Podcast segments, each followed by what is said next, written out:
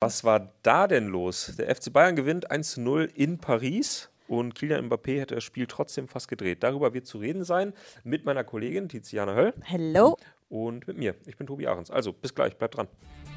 10.30 Uhr bei YouTube und kurze Zeit später überall, wo es Podcasts gibt. Das Elf-Freunde-Themenfrühstück. Nur fürs Protokoll. Wettschulden sind bezahlt.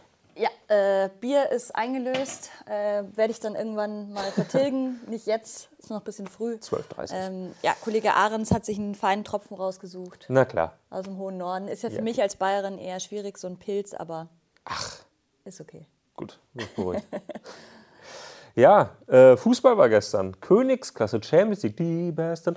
Ähm, ja, oh Gott. Wie stehst Singen du denn zur Champions League? Äh, Ich habe mit Luis da gestern schon drüber Ah. gesprochen. Ich großer Fan, er zwar vom Fußball auch, tut sich aber immer schwerer mit dem Konstrukt Champions League, was ich natürlich verstehen kann. Mhm. Ähm, warst du heiß gestern auf die Champions League oder war Ich war beim Fußballtraining. Also Okay. so ist es dann. So heißt er doch. Ja, so heißt er nicht.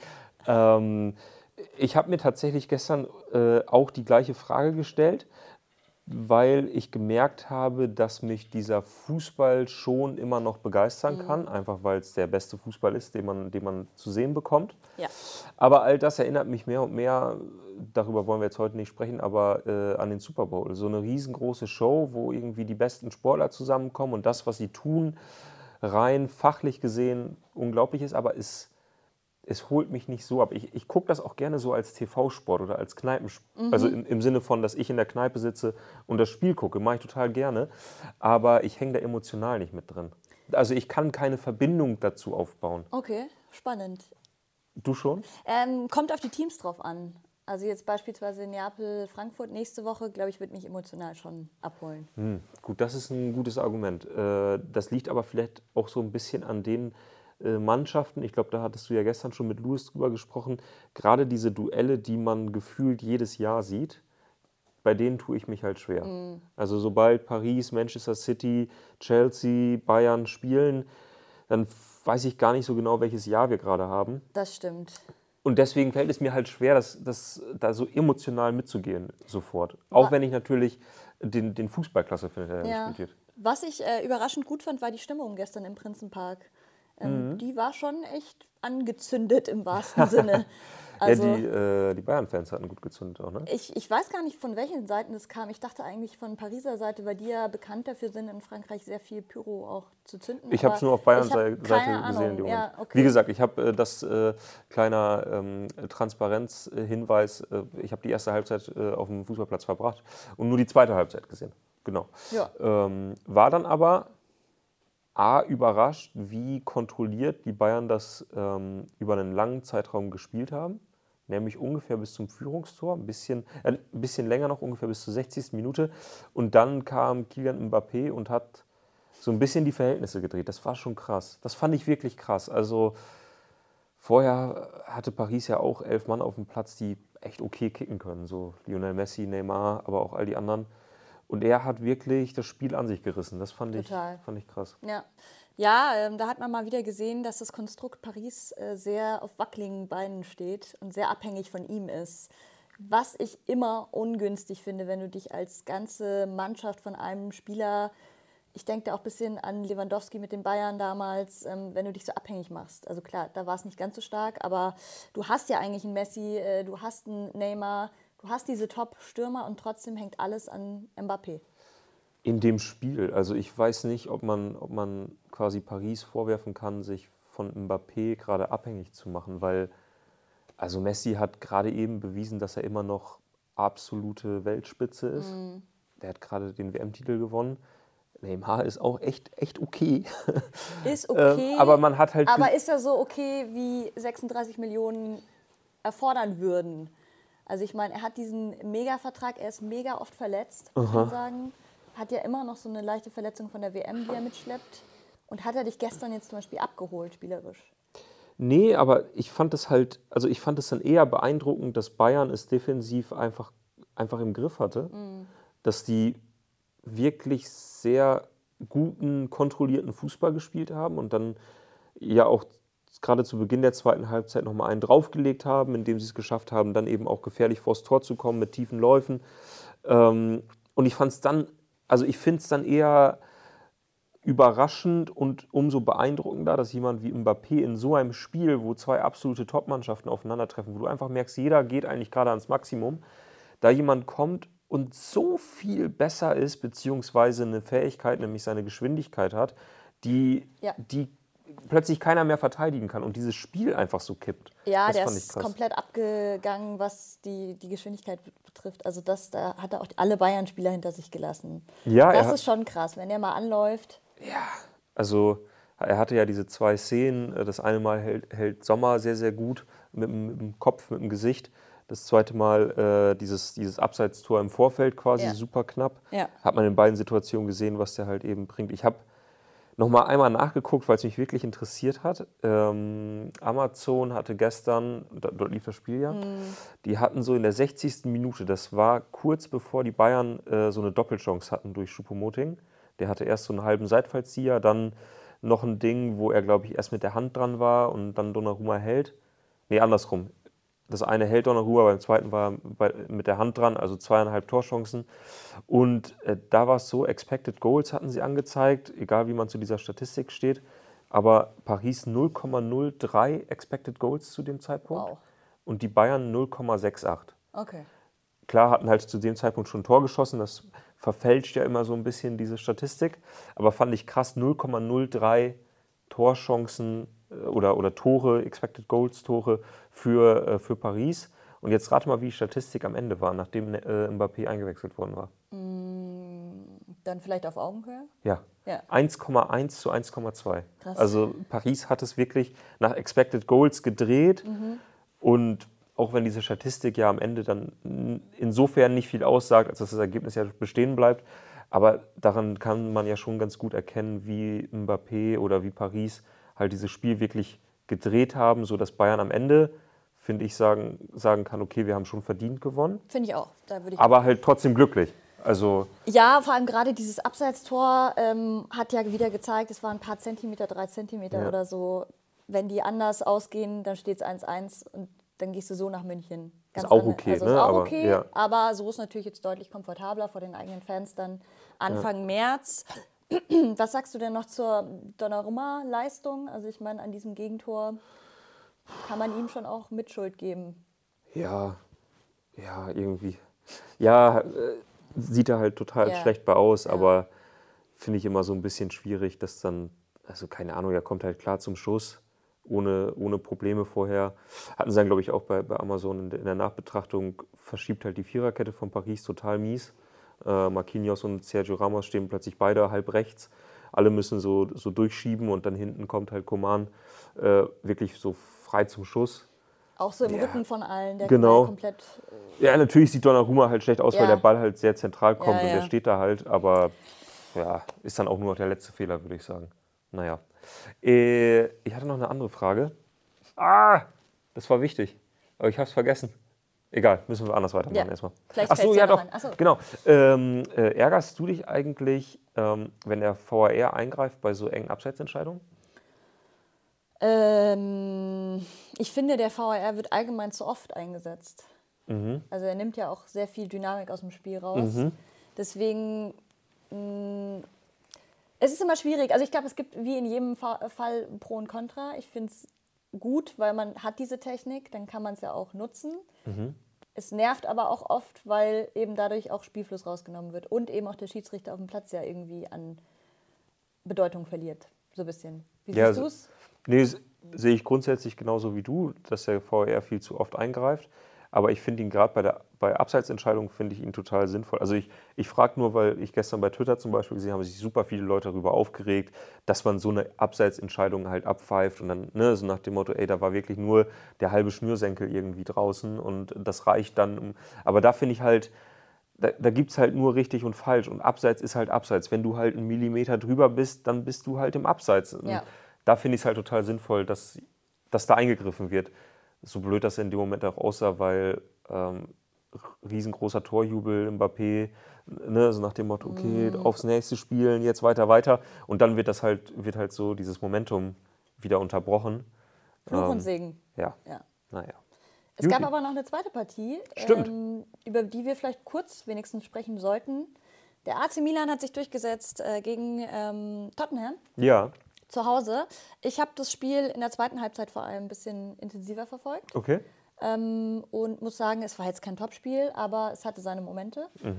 Und ja, Brahim Diaz schon relativ früh, siebte, achte Minute war es ähm, mit dem 1 zu 0. Daran hat sich dann auch nichts mehr geändert. Ich fand Tottenham sehr, sehr blass, muss ich sagen. Ich meine, auch Milan hat jetzt nicht krank aufgespielt, aber die haben es auch sehr kontrolliert gespielt. Ähm, Gerade die Innenverteidigung mit Kier und mit Ciao, super stark. Also die zwei sind echt gerade richtig, Hey, ich muss kurz nach. äh, Also ernst gemeinte Frage. Wird jetzt Ciao ausgesprochen? Ah, ja. okay. Denn das wollte ich dich eigentlich fragen. War der wirklich so gut gestern? Ich habe überall gelesen, Man of the Match. Ja, der war Hammer. Also der war schon am Wochenende gegen Turin, das Spiel habe ich nicht gesehen, aber da soll er auch schon sehr, sehr gut gespielt haben. Und gestern ist es mir wirklich aufgefallen. Also war immer da, hat viele Bälle auch erobert, super äh, defensiv gestanden. Der profitiert ja von einigen Verletzungen gerade. Ähm, ich kann mir aber gut vorstellen, dass der auch die restliche Saison da die Innenverteidigung spielen wird. Und das ist krass, kommt ja von Schalke. Ja, Also- ganz liebe Grüße an äh, Richtung Gelsenkirchen. Ja, Es ist schon krass manchmal, wie Fußballer schlechter werden, sobald sie das königsblaue Trikot anhaben und wie sie dann wieder aufblühen, sobald sie es sobald sie's, äh, in der Tasche lassen dürfen. Es ist wirklich krass. Ja, gut. Jedenfalls blüht er richtig auf und spielt ja schon U21-Nationalmannschaft. Und ähm, ich glaube, es könnte bald vielleicht mal einen Anruf geben. Meinst du? Hm, Wenn okay. das, also vorausgesetzt, er hält die, dieses Niveau noch die restliche Saison. Das ist natürlich Voraussetzung. Aber dann, ähm, gerade in der Innenverteidigung, glaube ich, könnten wir auch ganz gut noch den einen oder anderen äh, Nachwuchs gebrauchen. Nehme ich so mit. Ja. Ähm, Schnaufen schreibt, äh, ciao, weg von Schalke und schon läuft es. Äh, ciao war der Hammer gestern und ich glaube, das ist ein recht, also ein Tippfehler. Ciao war der Hammer gestern auch gegen Inter. Okay. Und der Äh, hatte auch noch eine äh, große Torchance. Insgesamt kann man sagen, Milan hätte das Ganze auch noch mal gut und gerne mit 3-0 ähm, nach Hause bringen können. Äh, es gab dann eben von ähm, Ciao äh, eine große Chance und von Ketelere auch noch mal eine mit dem Kopf. Beide sind gegen Ende circa ähm, stattgefunden und beide haben sie leider vergeben. Also das heißt, man, der Sieg war schon verdient, finde ich. okay. Ja. Gut, die nehme ich so mit. Äh, ich schaue einmal kurz äh, in, die, in die Kommentare, denn es gibt, ähm, gibt relativ viel, gerade zum Bayern-PSG-Spiel äh, und zu unserer kleinen Diskussion, ob der äh, VAR denn wirklich ähm, ja, dort eingreifen soll oder nicht. Äh, McFly schreibt, äh, VAR sollte komplett abgeschafft werden. Der Fußball lebt von Fehlentscheidungen und das sollte auch so bleiben. Ich glaube, das ist so eine generelle Meinung, gegen die sich schwer anargumentieren lässt. Also wenn man einfach Gegner vom VAR ist, dann ist man es einfach und, und sagt, okay, ich nehme diese Fehlentscheidung halt in Kauf, um sozusagen meinen alten Fußball zurückzuhaben. Ja. Eine Argumentationsweise, die ich auch durchaus nachvollziehen kann. Aber scheinbar, also ich glaube, das ist halt irgendwie nicht die Grundlage, auf der wir im, im modernen Fußball oder im heutigen Fußball irgendwie diskutieren, oder? Nee, also genau, es ist halt so eine Grundsatzfrage. Nutzt man Technik? Aus dem Tennis beispielsweise kenne ich es auch schon mit dem Hawkeye. Ähm, Finde ich auch gut, dass es das gibt, weil man merkt immer wieder bei Turnieren, wo es das Hawkeye nicht gibt, äh, dass äh, dann Fehlentscheidungen daraus resultieren. Der Mensch ist einfach fehlbarer. So.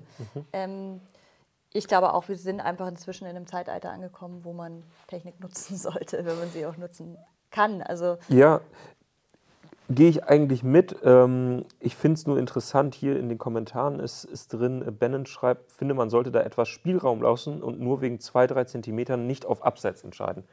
Ich finde erstmal eine Argumentation, die irgendwie absurd ist, weil wo setzt du denn da Ja, ja, jetzt die eben. Grenze so, ne? So, ja, bis Sind fünf Zentimeter okay. sind dann okay, aber sechs nicht. Und wie soll man, irgendwo musst du ja eine Grenze setzen. Und dann zu sagen, Abseits ist Abseits, finde ich schon komplett okay. ja, Aber, und das finde ich wirklich eine spannende Argumentation, denn ich erinnere mich, dass es gerade zu Anfang in der Premier League total heiß diskutiert wurde. Tobias Daimann schreibt, das stimmt nicht mit dem Abseits, weil man nie genau die Millisekunde erwischt, in der der Ball den Fuß verlässt.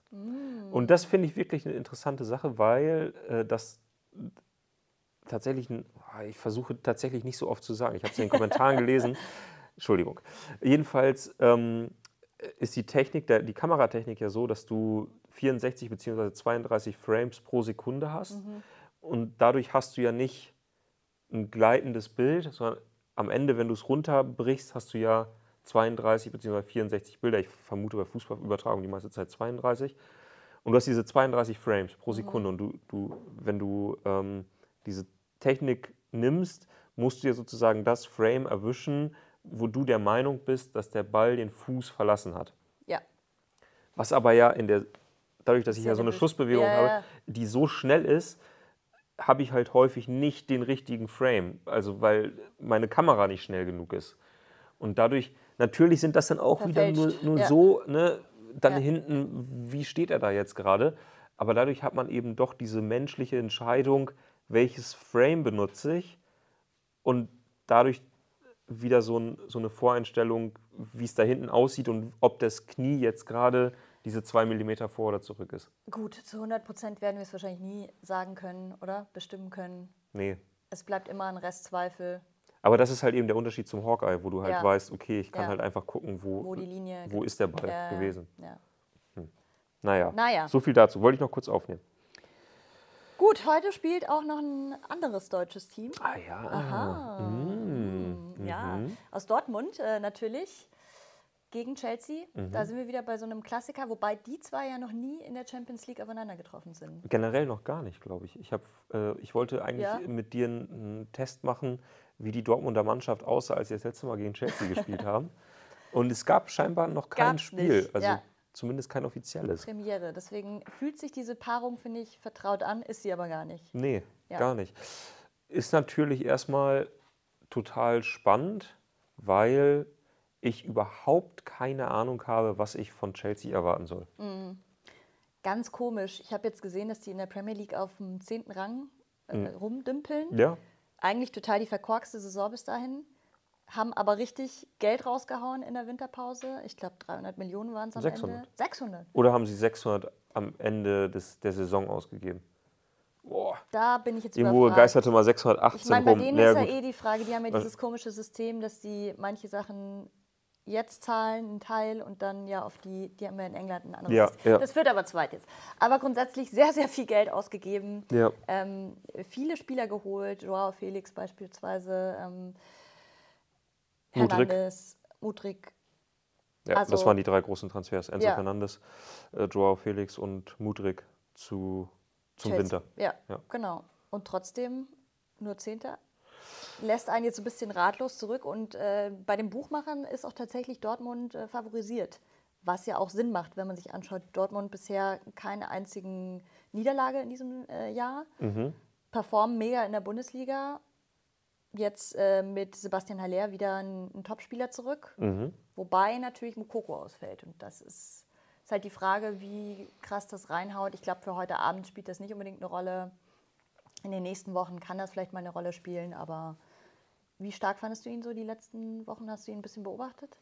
Mm, Ich fand ihn jetzt so im, im Dortmunder Spiel fand ich ihn okay, aber ich meine, die Geschichten von Dortmund waren ja jetzt eher zuletzt Julian Brandt, der irgendwie einen total krassen Jahresstart hatte und Ja. jetzt wirklich zu den, zu den Top-Spielern der Bundesliga gehört. Dann sowieso Aller, der einfach irgendwie das, das Dortmunder Spiel verändert hat. Ja. Also du hast halt viel, also man hat den Eindruck, dass sie A, besser im letzten Drittel Fußball spielen, weil sie halt eine, eine Anspielstation mehr haben, der, der die Bälle festmacht, der den Ball wieder zurücklegt auf Außen und dann aber vorne halt auch total gefährlich ist, auch wenn er selber noch nicht so viel getroffen hat, aber er hatte viele Situationen, in denen er irgendwie äh, ja, wichtig war, weil er den Ball nochmal ähm, weiter verlängert hat, weil er, weil er Räume geschaffen hat für andere Spieler. Ähm, also von daher glaube ich, sind Alea und Brandt gerade so jetzt für den Jahresstart die wichtigeren Spieler für Borussia Dortmund gewesen, oder? Ja, ich finde, Mukoko hat halt vor allem wegen diesen ganzen Vertragsverhandlungen war sehr lange eine wichtige Rolle, ähm, eben gerade in der Winterpause. Ähm, wurde viel drüber gesprochen. Gerade auch jetzt in der Hinrunde fand ich ihn schon stark. Jetzt ist er mir nicht mehr so arg aufgefallen.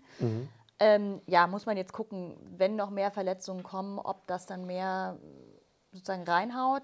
Aber ich gebe dir recht, also gerade Brand ähm, nach Standards auch Hammer. Und Verteidigung ist natürlich ein großes Fragezeichen. Haben sich jetzt zuletzt wieder stabilisiert gehabt gegen Bremen beispielsweise. Aber da sehe ich, wenn überhaupt, also ich würde auf jeden Fall auch mit Dortmund gehen, wenn überhaupt sehe ich die Schwachstelle bei Dortmund immer noch in der Verteidigung, weil die einfach manchmal wirklich gebrauchte Tage haben. Und da weiß man halt nie. Also wenn du das, das würde Chelsea natürlich auch ausnutzen, wenn da ein Schlotterbeck oder ein Süle oder ein Hummels mal wieder so einen richtigen Schnitzer hat. Mhm. Das weiß man halt nicht. Aber grundsätzlich. Ich habe jetzt, nur, hab jetzt nur gelesen, das spielt da natürlich wahrscheinlich auch mit rein, dass Edin Terzic sich vor dem Duell so ein wenig beschwert haben soll, mhm. weil er halt eben sagt, äh, Chelsea hat so viele neue Spieler, die aber auf unterschiedlichste Art und Weise bisher eingesetzt wurden. Ich habe auch nochmal nachgeguckt. Sie haben jetzt, glaube ich, die ersten drei, vier Spiele oder die, die letzten drei, vier Spiele, die sie äh, gemacht haben, nie auch nur ansatzweise offensiv mit der gleichen mit der gleichen Formation begonnen. Also mal hat Joao Felix im Zentrum gespielt, mhm. ähm, dann hat Mason Mount wieder gespielt, äh, dann hat Mutrik links gespielt, im Zentrum gespielt, Harvards im Sturm war eigentlich immer gesetzt. Ähm, und wenn du dann natürlich eine Abwehr hast, die um Stabilisation bemüht ist, und dann aber gar nicht weiß, wer da vorne heute überhaupt auch nur ansatzweise rumläuft und was sie dort auch nur in etwa vorhaben, weil diese Mannschaft es vielleicht selber auch gar nicht genau weiß, sondern sich gerade einfach auf individuelle Klasse verlässt, dann ähm, könnte, das, könnte das unangenehm werden heute Abend. Mhm. Könnte auf jeden Fall so ein X-Faktor sein, wo man sagt, ein X-Faktor. Endlich, ah. wird, endlich wird dieser Begriff auf der Themenfrühstückscouch genannt. Ich bin froh. ähm, letztes Spiel heute, lass uns darüber noch kurz ja. reden. Club Brügge Tabellenvierter der belgischen Liga gegen Benfica Lissabon, wo Julian Draxler leider immer noch viel zu, viel zu oft auf der Bank sitzt. Ja. Finde ich ein bisschen traurig. Habe ich jetzt keine Gefühle. Hast du keine Gefühle? Nee, habe ich keine Gefühle. Ich finde es ein bisschen traurig. Aber Benfica, geiler Verein grundsätzlich. Grundsätzlich ja. Also mir wurde auch hier übrigens schon nachgesagt, ich wäre zu parteiisch. Ich hoffe, ähm, das ist nicht so. Ich habe nichts gegen Brügge. Ich bin da sehr neutral, was das Spiel betrifft. Aber ich finde, Benfica ist insgesamt ein Verein, glaube ich, mit dem viele sich irgendwie identifizieren können, der viele sympathisch ist. Weiß ich nicht, oder? Würdest du unterschreiben, Benfica? Jedenfalls in meinem Umfeld irgendwie ganz. Gerade ist es irgendwie äh, diese Mannschaft, die so dieses Hipster-Potenzial hat, ne? Was, ja. was vor ein paar Jahren mal zwischendurch äh, Tottenham war, was mm. mal Ajax war. Mm. So eine Mannschaft, der man jetzt zutraut, dass sie einen tiefen Run in der Champions League machen oh. könnten. Ja, ja, der X-Faktor. Ähm, ja, ansonsten zu Brügge kann ich nicht viel sagen. Ich habe es im vergangenen Monat verpasst. Ich war, ich war so knapp dran, Brügge zu sehen und nicht zu sterben. Ähm, wir waren auf einem Junggesellenabschied und wir haben es einfach am zweiten Tag ganz liebe Grüße an den Kollegen Stefan Reich, nicht geschafft, nach Brügge zu kommen, obwohl das, glaube ich, eine Zugfahrt von zehn Minuten no. ist. Und sind dann in Ostende geblieben. Okay. Und haben da den, den glorreichen KV Ostende im Kellerduell gegen den RFC Serein gesehen. Okay. Was sie verloren haben. Und seitdem schwinden die Hoffnung in, an der Nordsee, am Ärmelkanal von Belgien. Ist das Ärmelkanal?